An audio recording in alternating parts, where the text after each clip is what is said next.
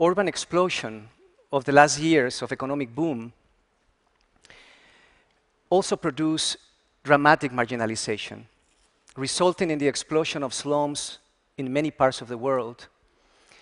This polarization of enclaves of mega wealth surrounded by sectors of poverty and the socio-economic inequalities they have engendered is really at the center of today's urban crisis. But I want to begin tonight by suggesting that this urban crisis is not only economic or environmental, it's particularly a cultural crisis, a crisis of the institutions, unable to reimagine the stupid ways by which we have been growing, unable to challenge the oil-hungry, selfish urbanization that have perpetuated cities based on consumption, from Southern California to New York to Dubai. So I just really want to share with you a reflection that the future of cities today depends less on buildings, and in fact depends more on the fundamental reorganization of socio-economic relations. That the best ideas in the shaping of that city in the future will not come from enclaves of economic power and abundance, but in fact from sectors of conflict and scarcity, from which an urgent imagination can really inspire us to rethink urban growth today.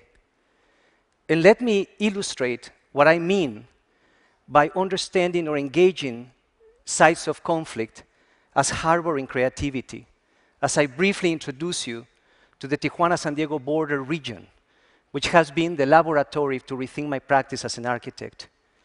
This is the wall, the border wall, that separates San Diego and Tijuana, Latin America and the United States, a physical emblem of exclusionary planning policies that have perpetuated the division of communities, jurisdictions, and resources across the world.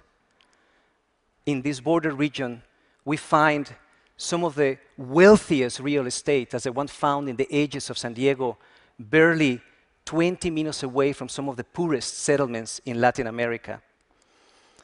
And while these two cities have the same population, San Diego has grown six times larger than Tijuana in the last decades, immediately thrusting us to confront the tensions and conflicts between sprawl and density, which are at the center of today's discussion about environmental sustainability.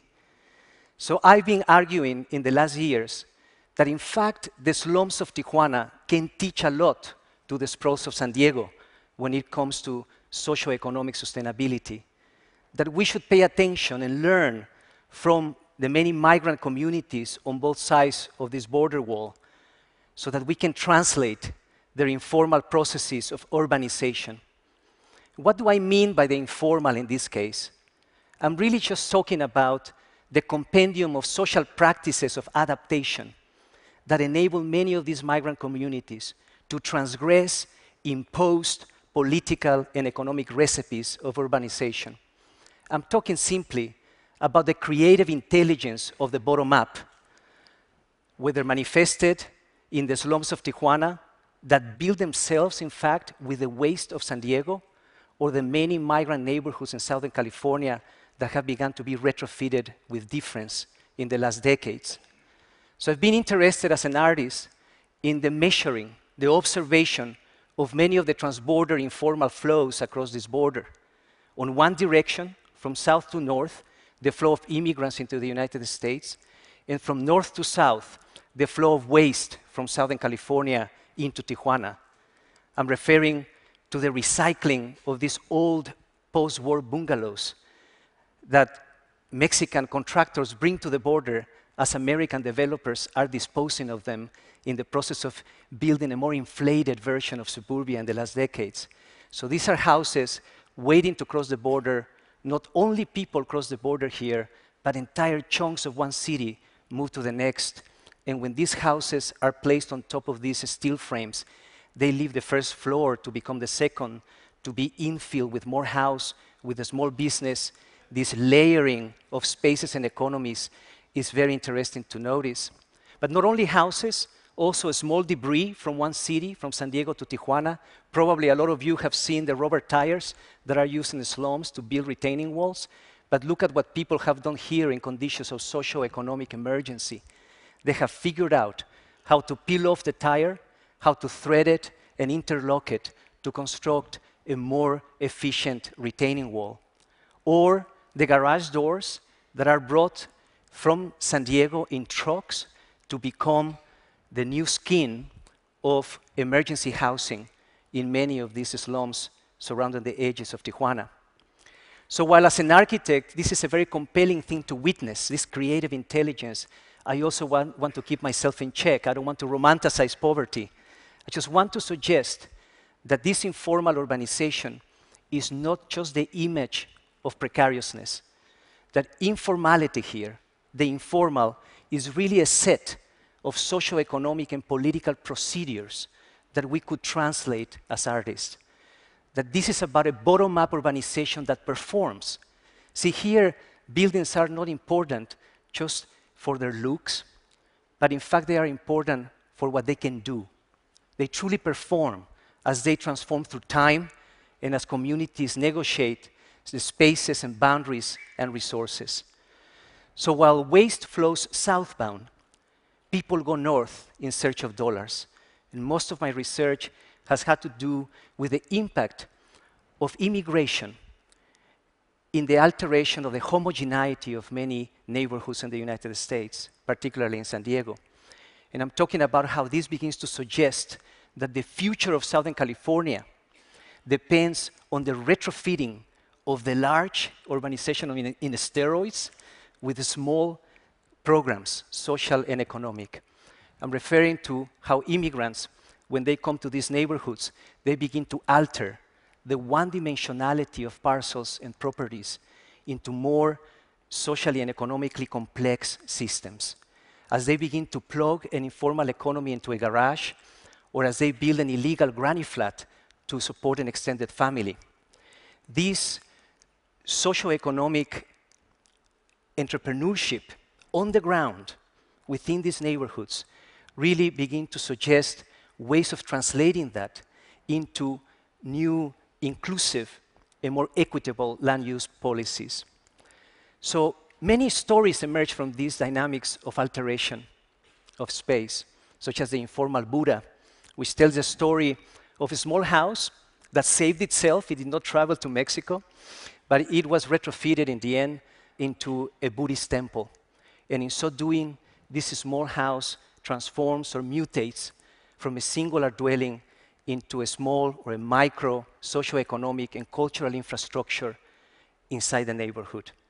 So these action neighborhoods, as I call them, really become the inspiration to imagine other interpretations of citizenship that has less to do, in fact, with belonging to the nation state and more with upholding the notion of citizenship as a creative act that reorganizes institutional protocols in the spaces of the city. As an artist, I've been interested, in fact, in the visualization of citizenship, the gathering of many anecdotes, urban stories, in order to narrativize the relationship between social processes and spaces. This is a story of a group of teenagers that one night, a few months ago, decided to invade this space under the freeway to begin constructing their own skateboard park. With shovels in hand, they started to dig. Two weeks later, the police stopped them. They barricaded the place, and the teenagers were evicted. And the teenagers decided to fight back, not with pancards or slogans, but with constructing a critical process. The first thing they did was to recognize the specificity of political jurisdiction inscribed in that empty space. They found out that they had been lucky because they had not begun to dig on their Caltrans territory. Caltrans is the state agency that governs the freeway, so it would have been very difficult to negotiate with them. They were lucky, they said, because they began to dig under an arm of the freeway that belongs to the local municipality. They were also lucky, they said, because they began to dig in a sort of Bermuda Triangle of jurisdiction between Port Authority, Airport Authority, two city districts, and a review board. All these red lines are the invisible political institutions that were inscribed in that leftover empty space. With this knowledge, these teenagers, as skaters, confronted the city. They came to the city attorney's office. The city attorney told them that in order to continue the negotiation, they had to become an NGO. And of course, they didn't know what an NGO was. They had to talk to their friends in Seattle who had gone through the same experience.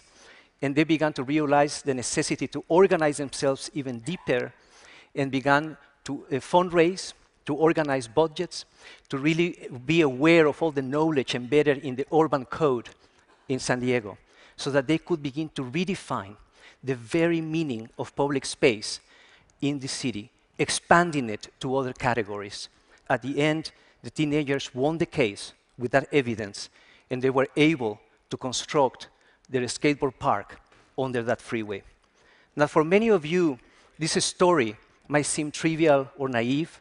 For me, as an architect, it has become a fundamental narrative because it begins to teach me that this micro community not only designed another category of public space, but they also designed the socio-economic protocols that were necessary to be inscribed in that space for this long-term sustainability. They also taught me that similar to the migrant communities on both sides of the border, they engage conflict itself as a creative tool because they had to produce a process that enabled them to reorganize resources in the politics of the city. And that that act, that informal bottom-up act of transgression, really began to trickle up to transform top-down policy. Now this journey from the bottom up to the transformation of the top down is where I find hope today. And I'm thinking of how these modest alterations with space and with policy in many cities in the world, and primarily the urgency of a collective imagination as these communities reimagine their own forms of governance, social organization, and infrastructure, really is at the center of the new formation of democratic politics of the urban. It is, in fact, this what could become the framework for producing new social and economic justice in the city. I want to say this and emphasize it because this is the only way I see that can enable us to move from urbanizations of consumption to neighborhoods of production today. Thank you.